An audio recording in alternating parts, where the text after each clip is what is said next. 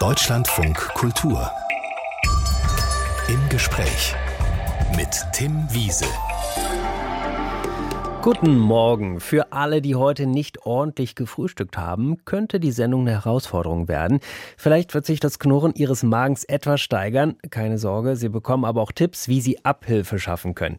Malte Hertig ist promovierter Philosoph und Koch. Vor zwei Jahren war er hier mein Gast und hat mir erklärt, warum die einfache Küche sein Schlüssel zum Glück ist. Erst einmal wollte ich aber von ihm wissen, Stichwort knurrender Magen, was er denn gegen den kleinen Hunger zwischendurch unternimmt. Oh, viel. Ich habe tatsächlich einen Rückgriff auf meine Kindheit gemacht. Wir essen gerade diese kleinen äh, dragierten Erdnüsse. Also die in dieser gelben Tüte daherkommen, das Original. Da haben wir gerade sehr viel Freude dran. das klingt jetzt aber nicht so gesund. Nee, gesund ist es nicht, das merke ich auch, aber in kleinen Dosen zwischendurch. Also wir haben jetzt, ich würde mal sagen, jahrzehntelang sehr gesund gelebt und ähm, von daher hält auch jetzt mal so ein kleines dragiertes Erdnüsslein Einzug bei uns. Also so ein bisschen Junkfood ist okay. Genau. Sie sagen ja, die wichtigsten Werkzeuge zum Kochen besitzen wir bereits alle, nämlich unsere Hände. Da zucken jetzt vielleicht Besitzer von 1000 Euro Küchenmaschinen zusammen. Warum braucht es die Ihrer Meinung nach nicht? Die teuren Geräte, also die kann man natürlich verwenden, aber das, was mir wichtig ist und das, was ich vor allen Dingen im Japan gelernt habe, ist, dass die einfachen, naheliegenden Dinge uns oft auch schon sehr weit bringen. Und ich finde, die Hände sind schon ein sehr wichtiges Werkzeug. Sie sind auch ein Wahrnehmungsorgan und sie, wir haben sie ja dauernd bei uns. Sie sind sozusagen sehr handy man kann einfach sehr viel damit machen, wenn man den Blick ein bisschen verändert und sieht, was man auf Grundlage der Hände alles schon zubereiten kann und wie wenig man eigentlich tatsächlich für schöne Gerichte braucht an zusätzlichen Geräten. Deutschlandfunk Kultur im Gespräch mit Malte Hertig, Koch und promovierter Philosoph. Seine Doktorarbeit hat er über die japanische Kaiseki-Küche geschrieben. Herr Hertig, was hat es mit dieser Küche auf sich? Das kurz zusammengefasst hat das mal ein Kaiseki-Koch tatsächlich schön gesagt. Es geht darum, die Jahreszeiten zu kochen, beziehungsweise sich mit Ort und äh, Zeit zu verbinden, in, im Hier und Jetzt anzukommen, so wie man das in Deutschland im Moment auch äh, oft hört. Und das hat in Japan eine lange Tradition und wird da sehr, sehr stilvoll und ähm, ja, hoch ästhetisch und äh, geschmacklich sehr hoch stehen und fein zelebriert. Wenn Sie sagen, die Jahreszeiten kochen, ist das so, was wir meinen, wenn wir davon sprechen, regional und saisonal zu essen? Jein, also das hat in Japan, äh, würde ich sagen, andere Bedeutung, weil man viel verflochtener ist in die einzelnen äh, Momente im Jahr. Also manche Leute sprechen von, ich glaube, 32 Mikrosaisons. Also auch in Bezug auf den Reisanbau gibt es sehr kleinteilige Abschnitte, die da beachtet werden und die wie mit einer Art Bauernregel auch bezeichnet werden. Und ähm, man hat das Gefühl, der Naturkontakt ist da qua Kultur viel enger. Auch wenn natürlich Japan eine sehr moderne Gesellschaft ist und wenn man in Tokio ist, die Natur auch weitestgehend verbannt ist aus der Stadt, ist das kulturell angelegt, dass man das eben pflegen kann. In welcher Mikrosaison befinden wir uns jetzt gerade? Was wäre jetzt ein typisches Kaiseki-Gericht?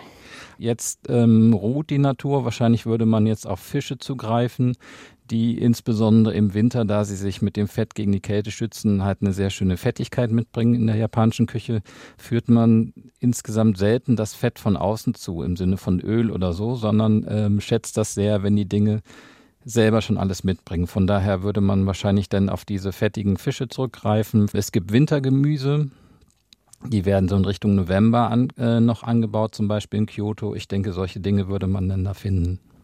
Sie haben ja gerade schon angesprochen, es wird ja auch dann besonders angerichtet. Wie sehe jetzt so ein Kaiseki-Teller mit Fisch aus? Also ich habe jetzt ein bestimmtes Bild vor mir, das äh, ist auch ähm, Teil meiner Doktorarbeit gewesen. Da habe ich mir einzelne Gerichte sehr genau angeschaut und habe dann geguckt, äh, wie sie zusammengesetzt sind, wo zum Beispiel der Fisch herkommt, wie der gefangen wird, bin mit aufs Fischerboot gegangen in den frühen Morgenstunden, habe sozusagen den Fisch verfolgt, bis er auf dem Teller landet. Ähm, da sehe ich so eine Art fünfeckigen Teller, grau, Keramik. Da liegen dann vielleicht drei, vier Scheiben von einem bestimmten Fisch drauf, eine kleine Dekoration, zum Beispiel feingeschnittene Möhre oder fein ziselierter Daikon-Rettich. Und die liegen dann da zusammen und der Daikon hat aber zum Beispiel auch eine Funktion, der reinigt den Mund, während man die einzelnen Fischstückchen isst und dann liegt da vielleicht noch ein kleines Schälchen mit Sojasauce oder eine Art Tunke, wo man den Fisch dann ganz leicht mit benetzen kann und das ist aufs Äußerste reduziert, würde ich sagen. Ja, und die Portionen sind nicht so groß, aber auch als Ausdruck der Fürsorge für den Gast, ne? Ja, genau. Also der Gast soll sich äh, nicht satt essen im Sinne von schwerem Magen, also mein Lieblingsbild ist eigentlich, dass der Koch den Gast mit auf einen Spaziergang nimmt durch seine Umgebung, durch die Natur oder vielleicht durch das schöne alte Kyoto oder so. Und dass man, wenn man an den einzelnen Stationen Halt macht, eben nicht so schwer die Dinge im Magen liegen hat, dass man sich nicht mehr bewegen kann, sondern ein gutes Menü ist eigentlich das, was Energie gibt. Essen soll ja eigentlich Energie geben für den Tag und uns nicht runterziehen. Und ich sage es auch immer wieder gerne, es soll eben auch nicht Energie verbrauchen, um uns die Energie zu liefern, die wir brauchen, also indem wir uns äh, schwer der Verdauung hingeben. Warum haben Sie denn Kaiseki überhaupt zum Gegenstand Ihrer Doktorarbeit gemacht? Ich habe nach einem Äquivalent gesucht, so der damaligen französischen Haute Cuisine, die als das Maß aller Dinge in der feinen Küche galt. Und ich laufe sehr gerne über die Grenze von hier nach da und von da nach äh, hier wieder zurück in beide Richtungen und wollte einfach wissen, was ist denn eigentlich noch möglich? In der feinen Küche. Da muss es doch noch mehr geben, war meine Frage. Und dann bin ich losgezogen, habe gemerkt, die äh, japanische Küche ist da sehr interessant und habe festgestellt, dass es da eben auch eine feine Küche gibt, die heißt aber nicht französisch oder amerikanisch oder Pfälzer oder sowas, also keinen regionalen Namen, sondern die heißt eben Kaiseki und bezieht sich auf die Teezeremonie und auf den Zen-Buddhismus. Und natürlich auch Zen-Buddhismus wieder dann interessant, um da aus der Sicht des Philosophen drauf zu gucken. Genau, also das Tolle war, ich hatte das sozusagen im Bauch, dass das irgendwie spannend ist und es hat immer wieder gedauert, um vom Kochen, im kulinarischen Denken ins philosophische Denken zu kommen. Aber in Japan habe ich eben gesehen, dass Kochen und Philosophie eins sind. Vielleicht so ein bisschen könnte man das sagen, wenn man in die, in die Seele der Dinge guckt. Was sieht man denn dann? Zum Beispiel auch, wenn wir jetzt, wenn ich zurückgehe zu dem Eingang, den wir gefunden haben zum Thema Hände, mit den Händen kochen, können wir uns zum Beispiel einfach einen Gestaltungsraum erobern und souverän werden über das, was wir essen, wie wir uns ernähren wollen. Und ich finde, darin liegt eine unheimliche Kraft, die in einem Werkzeug äh, vorhanden ist, das immer mit uns da ist. Aber sozusagen, um die Hände als Werkzeug zu begreifen, muss man erstmal den Paco-Chat oder den sous garer zur Seite legen. Aber das ist nicht nur äh, eine physische Tätigkeit. Ich stelle den jetzt einfach weg, sondern es ist ein sich darauf einlassen auf was scheinbar Einfaches, was oft als banal bezeichnet werden würde. Wenn man die Banalität durchstreitet und sieht, welche Vermögen zum Beispiel die Hände haben, dann sieht man aber, dass das sehr tiefgehend und umfassend ist. Aber wenn ich mich jetzt nochmal da in der Position des Restaurants Besuchers sehe, wenn ich jetzt da so ein Produkt vor mir habe. Und das ist jetzt vielleicht auch das allerbeste Produkt. Und es ist auf das Wesentliche reduziert, da ist dieser Fisch in seiner ganzen Reinheit, dann gibt es ja vielleicht aber auch Leute, die sagen, ja, so ein Stück Fisch kann ich mir auch selbst dünsten.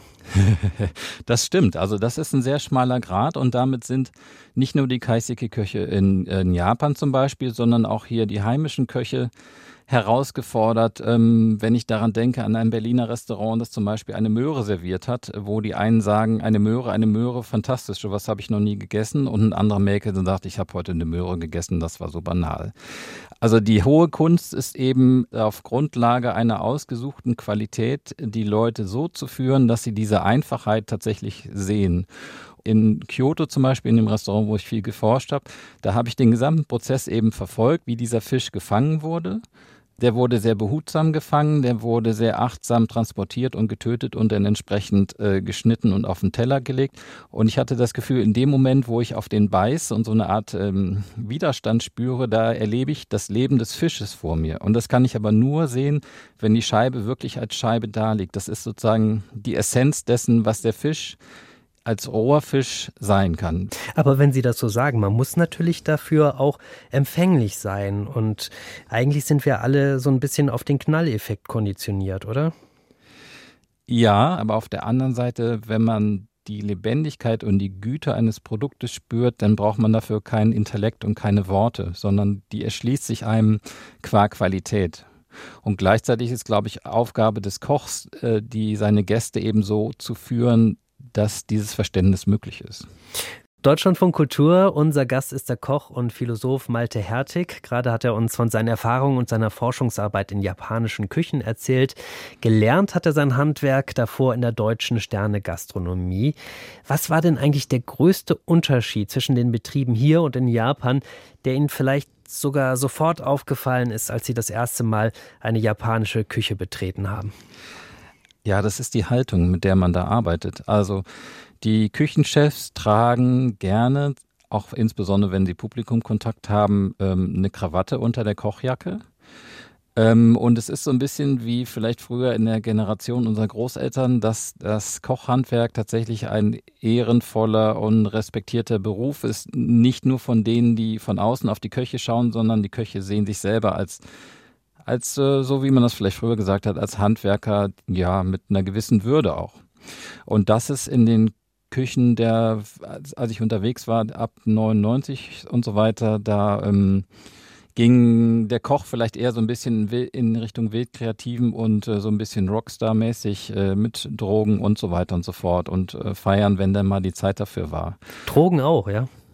Ja, es gibt ja diverse Bücher, die beschreiben, was in Küchen so alles konsumiert wird oder, oder dann danach. Ja, ich glaube, wenn man so einen stressigen Tag hat und insbesondere abends, äh, wenn dann der Service losgeht, das heißt, wenn die Gäste kommen und wild durcheinander bestellen und so, das ist eine sehr hohe Anspannung und dann kann man nicht einfach nachts um eins ins Bett gehen, wenn man dann fertig ist. Naja, es heißt ja vor allen Dingen auch immer, dass hier dann doch ein durchaus ruppiger Umgangston herrscht in den Küchen. Wie haben Sie das erlebt?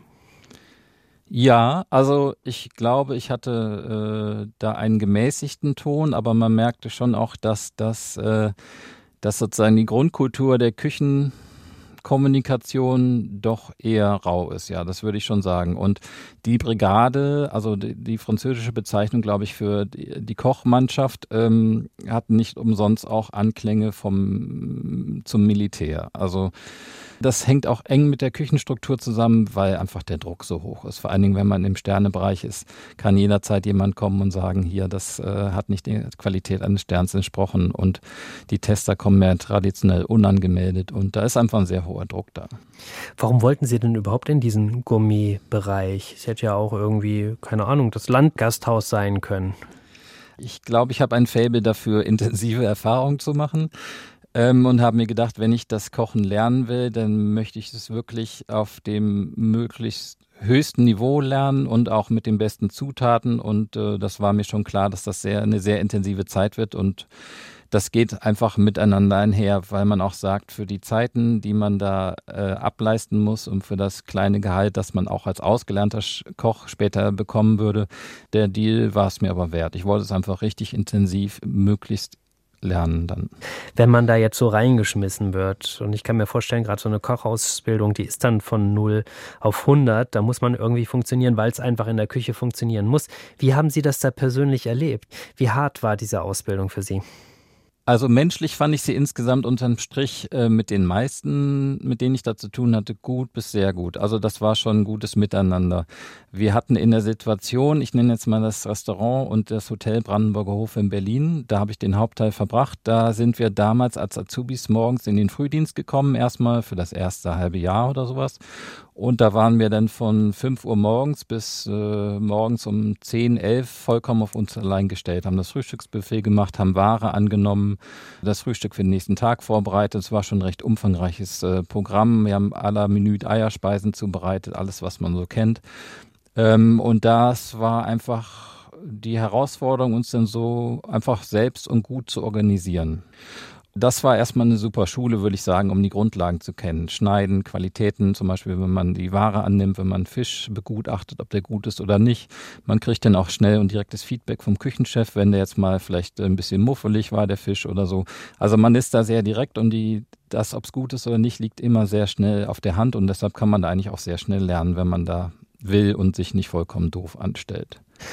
Der logische Schritt wäre ja dann vielleicht irgendwann gewesen, ein eigenes Restaurant zu eröffnen. Sie haben aber stattdessen Philosophie studiert. Hatten Sie keinen Bock mehr auf die Sterneküche oder wie kam das? Das war so eine Mischung. Also ich wollte das Erstens, ich wollte einfach kochen lernen, so als Handwerk und äh, dass ich mich äh, quasi damit ausdrücken kann, wie man das vielleicht gerne früher mal gesagt hat, auch im Kunstbereich. Dann das zweite war, ähm, ich wollte gucken, ob mir das liegt, auch mit der Option, das dann auch wieder zu verlassen. Aber ich wusste auch ganz genau, da gab es noch so viele Fragen, die sich mir nicht beantwortet haben durch das Kochen und durch das Lernen, die ich weiterverfolgen wollte. Und dann habe ich einfach das gemacht, was vielleicht nahe lag, aber mir damals nicht bewusst war, nämlich äh, Philosophie zu studieren, was ich vorher auch schon vorhatte, äh, aber das Thema Kochen einfach mitzunehmen. Und dann sowohl auf einer praktischen Ebene, soweit das im Studium möglich war, aber auch auf einer theoretischen Ebene einfach weiter zu verfolgen. Also ich habe auch gemerkt, es geht mir jetzt nicht ums Essen, sondern tatsächlich ums Kochen. Ich wollte das Kochen erforschen. Warum lag das Philosophiestudium nahe?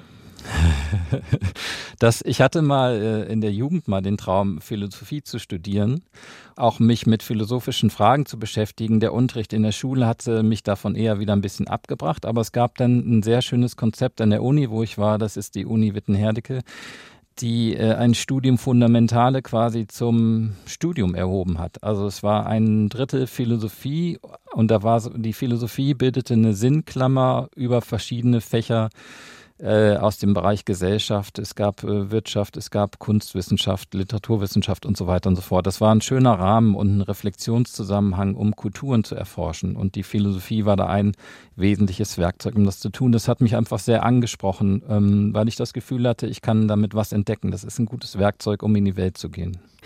Deutschlandfunk Kultur im Gespräch mit dem Koch und Philosophen Malte Hertig. Kochen ist für ihn ein sinnliches Handwerk. Wenn wir mal zurückschauen, wie haben Sie denn für sich entdeckt, dass das mehr ist als nur eine Tätigkeit, um seinen Hunger zu befriedigen? Das ist eine gute Frage. Ich saß, äh, wie das vielleicht manche auch gemacht haben, gerne vor dem Ofen, habe mir das Schmoren des Lammbratens angeschaut. Ich habe gerne gebacken und ich weiß es nicht, also manche Dinge kommen einfach ins Leben und man merkt auch im Nachhinein erst, welche Bedeutung sie eigentlich haben können. Wie alt waren Sie da, als Ihnen das so aufgefallen ist und Sie sich da vom Ofen nicht entfernen konnten, wenn da irgendwas brutzelte? Ich schätze mal, ich war vielleicht so fünf, sechs oder vielleicht auch vier. Es, also es gab auch das klassische Sonntagstreffen bei meinen Großeltern, die wohnten nicht so weit weg und äh, da wurde dann ja, eben ganz äh, mit, mit Wein zum Mittag und mit äh, dem guten Geschirr und äh, mit der Uhr, die da tickerte um zwölf und Gong machte und den äh, Kupferstichen an der Wand wurde dann da ein Braten aufgetragen und so. Das war auch eine wichtige Komponente. Also das so ein bisschen zu zelebrieren und die Familie kommt am Essenstisch zusammen. Es sind viele kleine Szenen eigentlich, äh, die sich irgendwann verdichtet haben, wo ich dachte, das ergreife ich jetzt. Also Sie haben Essen als etwas Besonderes erlebt und dem wurde auch in ihrer Familie Raum gegeben. Ja, genau. Das war jetzt nicht hochkulinarisch. Also es gab auch mal eine Bratensoße, die sozusagen geschmacklich verlängert oder intensiviert wurde, in denen ein kleines Tütchen dazu aufgemacht wurde. Meine Mutter hat sehr viel mit der gesunden Ernährung experimentiert, auch zum Leidwesen von uns Kindern. Wieso? Also, Was war da? Was gab's dann? Äh, das ähm, war ja die Zeit der, ich würde mal sagen, Müslis oder als äh, Bio noch Öko hieß. Ja, das waren Brote, die vielleicht auseinandergefallen sind, wenn man sie angeschnitten hat. Das war der geraspelte Karotten- oder rote Betesalat, der noch mit ein paar Erdnüssen dekoriert wurde, damit das äh, nach dem langen Weg von der Schule nach Hause uns irgendwie äh, in den Mund wollte. Da war nicht viel mit Sinnlichkeit. Nein, ein, also tatsächlich ist der der ähm, der Karottensalat, der von der Raspel kommt, das äh, für mich das äh, eher antisinnliche, weil der, wenn man nochmal zum Sashimi zurückkommt, weil der über die Reibe, die so stumpf ist, so seinen Saft verliert, dass er einfach wie ein nasser Sack auf dem Teller liegt und so alles von dieser Spannkraft und Vitalität, die eine Möhre eigentlich haben kann, verloren hat. Von daher, das wäre nochmal äh, ein Plädoyer für das scharfe Messer und vielleicht einen Karottensalat mit dem Messer zu raspeln. Sashimi müssen Sie nochmal kurz erklären. Ach so, ja, Sashimi, das sind die rohen Fischscheiben, über die wir vorhin gesprochen haben. Und das Besondere ist, dass die Messer so scharf sind, dass die Oberfläche nicht aufgeraut wird, sondern ganz glatt das sieht man daran, dass wenn man die durch die Tunke zieht, dass die sie leicht benetzt, aber nicht einzieht. Aufgewachsen sind Sie in einem Dorf bei Mülheim an der Ruhr und als Neunjähriger ging es dann für Sie mit Ihren Eltern zusammen für ein Jahr nach Indien. Das war ja dann nicht nur kulinarisch, sondern überhaupt eine andere Welt, in die Sie da eingetaucht sind. Ne? Genau, das war so, so eine Grenzerfahrung, von der ich vorhin gesprochen habe. Weil es insgesamt schon strukturell ähnlich ist. Da wohnen Menschen, die leben in Häusern, die gehen zur Arbeit, die bestellen Felder und so weiter und so fort. Ich habe dann damals festgestellt, dass es einfach äh, die Welt äh, identisch und gleichzeitig total anders aussehen kann. Und das war tatsächlich ein sehr einprägsames Erlebnis. Und jetzt gehört Indien nach meinen Erfahrungen auch zu den intensivsten Ländern, die es so gibt, was Gerüche, was äh, Farben und äh, Formen zu leben an, anbelangt. Was ist dann noch so ein Kindheitseindruck, den Sie erinnern, der Ihnen vielleicht sofort in den Kopf kommt? Ich musste gerade an den Ganges denken. Wir waren in der Nähe einer Stadt, die hieß Haridwar. Das ist einer der heiligeren Städten am Ganges.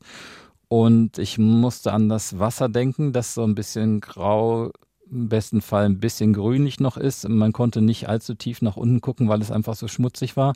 Und die Leute aber da hingehen und sich waschen und äh, sich die Zähne putzen und dann die Kleider waschen und äh, dann einmal tief untertauchen, weil es gleichzeitig auch eine heilige und reinigende Stelle ist.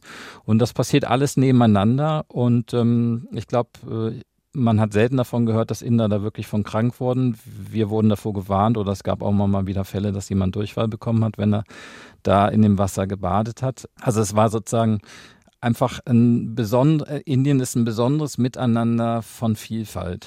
Was haben Ihre Eltern da eigentlich gemacht? Warum sind die nach Indien gegangen? Also mein Vater war für ein deutsches Unternehmen da, der ist Ingenieur gewesen und ähm, ja, hat da sozusagen eine Produktion in Indien mit betreut. Und meine Mutter hat uns betreut und das Land entdeckt. Mhm. Später haben Sie dann Zivildienst in Israel gemacht. Hat das auch was mit dieser Kindheitserfahrung in Indien zu tun, dass es Sie eben wieder ins Ausland gezogen hat, wieder andere Kulturen zu entdecken, Grenzerfahrung zu machen? Also ich wollte, ins, ich wusste, dass ich ins Ausland wollte zum Zivildienst machen, weil ich dachte, okay, ich äh, muss diesen Dienst als Mann in Deutschland ableisten und wenn schon, dann möchte ich doch eine Erfahrung mitnehmen. Ich wollte eigentlich nach Frankreich, bin aber dann in Israel gelandet. Das war ja tatsächlich ungefähr zehn Jahre, nachdem ich in Indien war. Und ähm, das war schon auch sehr, sehr beeindruckend. Also Israel ist schon eine sehr, sehr komplexe Gesellschaft, ist ja ungefähr so groß wie Hessen, aber was da an Vielfalt und Widersprüchlichkeit und ähm, ja, Menschen aus aller Welt aufeinander trifft, das ist schon sehr, sehr spannend, ja. Und danach dann die Kochausbildung, der große Wunsch, der große Traum. Sie hatten Abitur in der Tasche mit sehr guten Noten, habe ich gelesen. Sie hätten alles andere machen können. Warum war dieser Wunsch dann doch stärker als eine andere Möglichkeit zu wählen? Ja, wenn man sich fragt, was, was der nächste Schritt sein könnte, dann hat sich in dem Moment äh, vielleicht das alles zusammengefügt, worüber wir gesprochen haben, die vielen kulinarischen Szenen äh, meines Lebens, die für mich wichtig waren. Ähm, ich habe mich an das Praktikum erinnert, das ich während der Schulzeit in der Küche gemacht habe, als ich in Israel äh, ähm, die Feldfrüchte ins Kühlhaus geräumt habe. Da so, gab es wie so ein Flashback und dann wusste ich in dem Moment, das ist es, das möchte ich machen. Und das war vielleicht eher eine Entscheidung aus dem Bauch heraus. Das ist ja beim Kochen auch nicht schlecht, aus dem Bauch heraus zu entscheiden, oder? Ja, das, ja, beides. Ne? Also es ist, ja, ich finde, man sollte beides schulen und ähm, ich finde aber, dass die Köche, die jüngeren Köche, die äh, sich viel mit Nachhaltigkeit, Regionalität und so beschäftigen, da ist es auch schon viel Forschen und kulturelle Arbeit. Also es, es ändert sich stark, aber wenn man am Pass oder am Herd steht und schnell agieren muss, dann ist es auf jeden Fall eine Bauchgeschichte, ja. Sagt Malte Hertig. Das Glück der einfachen Küche, so heißt sein aktuelles Kochbuch.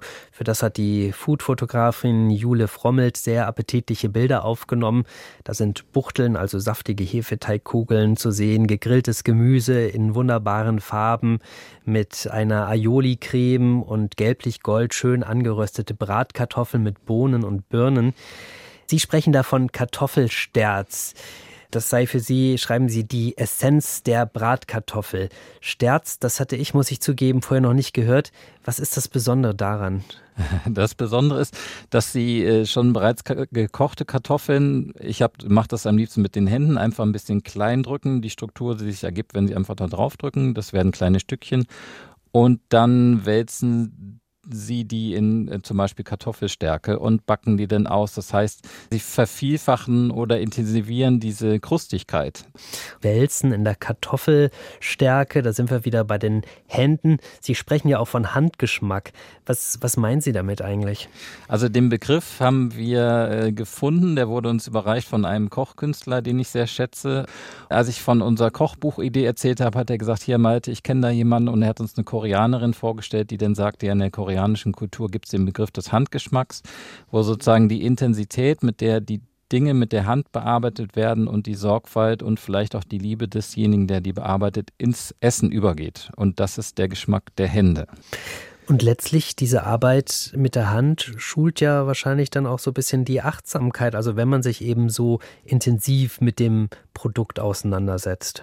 Ja, also ich, ich musste da gerade dann dran denken an ein Gespräch mit meiner Mutter. Wir haben uns darüber unterhalten, über Rotkohl.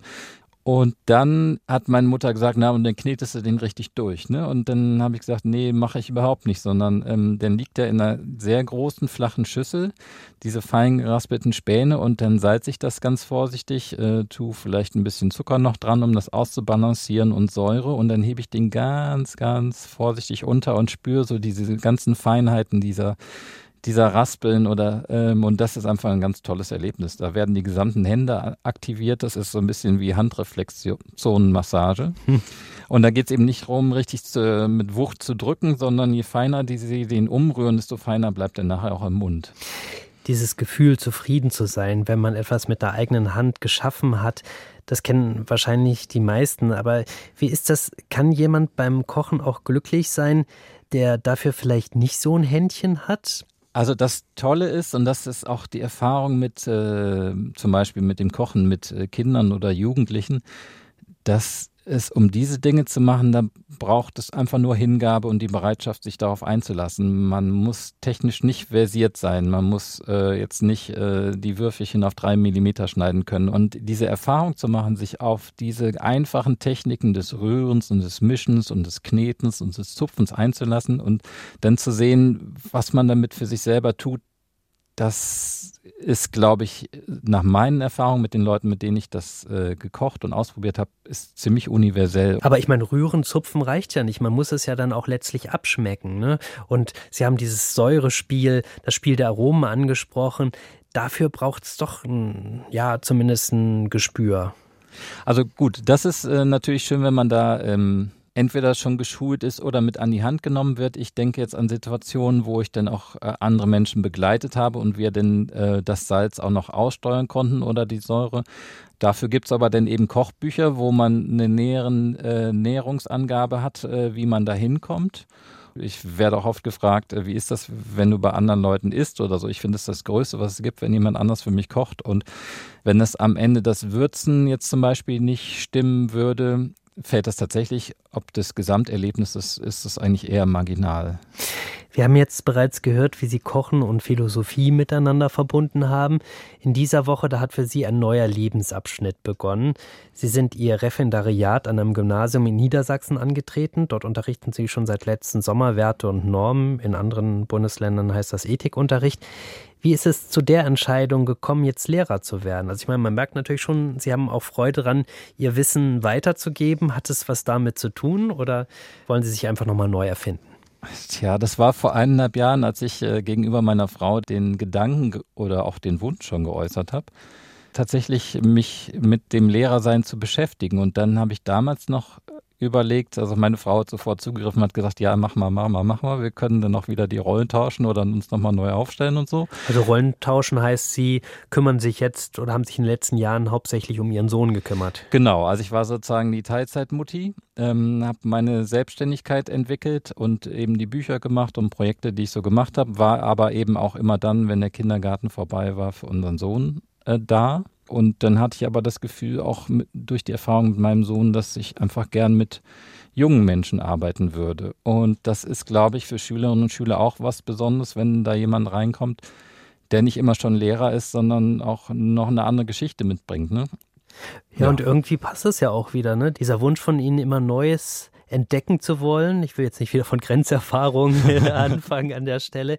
Aber ähm, ja, gibt es letztlich bei Ihnen im Leben gar nicht so ein richtiges Ziel, auf das Sie hinarbeiten oder das Sie irgendwie im Kopf haben, sondern immer wieder neue Wendungen, die Ihnen dann auch ganz gelegen kommen? Ja, es ist eine Misch. Meine Frau sagt immer Kairos. Äh, mir fiel jetzt gerade ein, der Weg ist das Ziel, ist vielleicht ein bisschen abgeschmackt, aber es, ich, ich kann es nicht beschreiben. Ähm, das taucht auf und dann verfolge ich das und manche Dinge enden auch im Nichts. Also es gibt auch viele, viele Sackgassen und äh, Krisen und Umbrüche und am Ende geht es mir, glaube ich, darum, immer wieder zu gucken, was kann ich jetzt, was steckt in mir selbst für die Situation, in der ich gerade stehe, was kann ich daraus machen, jetzt nicht nur für mich persönlich, sondern was ist sinnvoll oder gewinnbringend. Und zum Beispiel den Eid auf eine Verfassung zu schwören, jetzt, was man als Referendar tut, weil man Beamter auf Widerruf ist, das ist schon gerade, finde ich, jetzt, wo Demokratie auch in ihrem Wert gesehen und erhalten werden sollte, schon eine ziemlich gute Sache eigentlich. Ich weiß gar nicht, dass das entsteht und dann gucke ich mir das an und probiere das aus und wenn es nichts ist, dann kann ich es nicht weiter verfolgen. Das ist so wie so ein Fluss, den Berg runterfließt. Der findet seinen Weg, aber manchmal muss ich erst staunen und manchmal geht es schneller und so weiter. Deutschland von Kultur mit dem Philosophen und Koch Malte Hertig habe ich mich heute Vormittag darüber unterhalten, wie Kochen Riechen, Schmecken, Kneten für Lebensfreude sorgen kann und zu mehr Achtsamkeit führt. Ich kann mir vorstellen, wir haben auf jeden Fall Lust gemacht aufs Kochen, wenn man jetzt nicht viel zu Hause hat. Womit kann man denn heute Mittag vielleicht gleich loslegen? Haben Sie da einen Tipp? Also ich muss immer noch an Ihre wunderbare Beschreibung des Kartoffelsterzes mit den Bohnen und den Birnen denken. Das äh, fand ich sehr schön und sehnlich rübergebracht. Von daher dachte ich jetzt an als allererstes an die Kartoffeln, die vielleicht schon gekocht im Kühlschrank liegen und aus deren, denen man zum Beispiel einen Sterns macht oder schöne Bratkartoffeln oder sowas.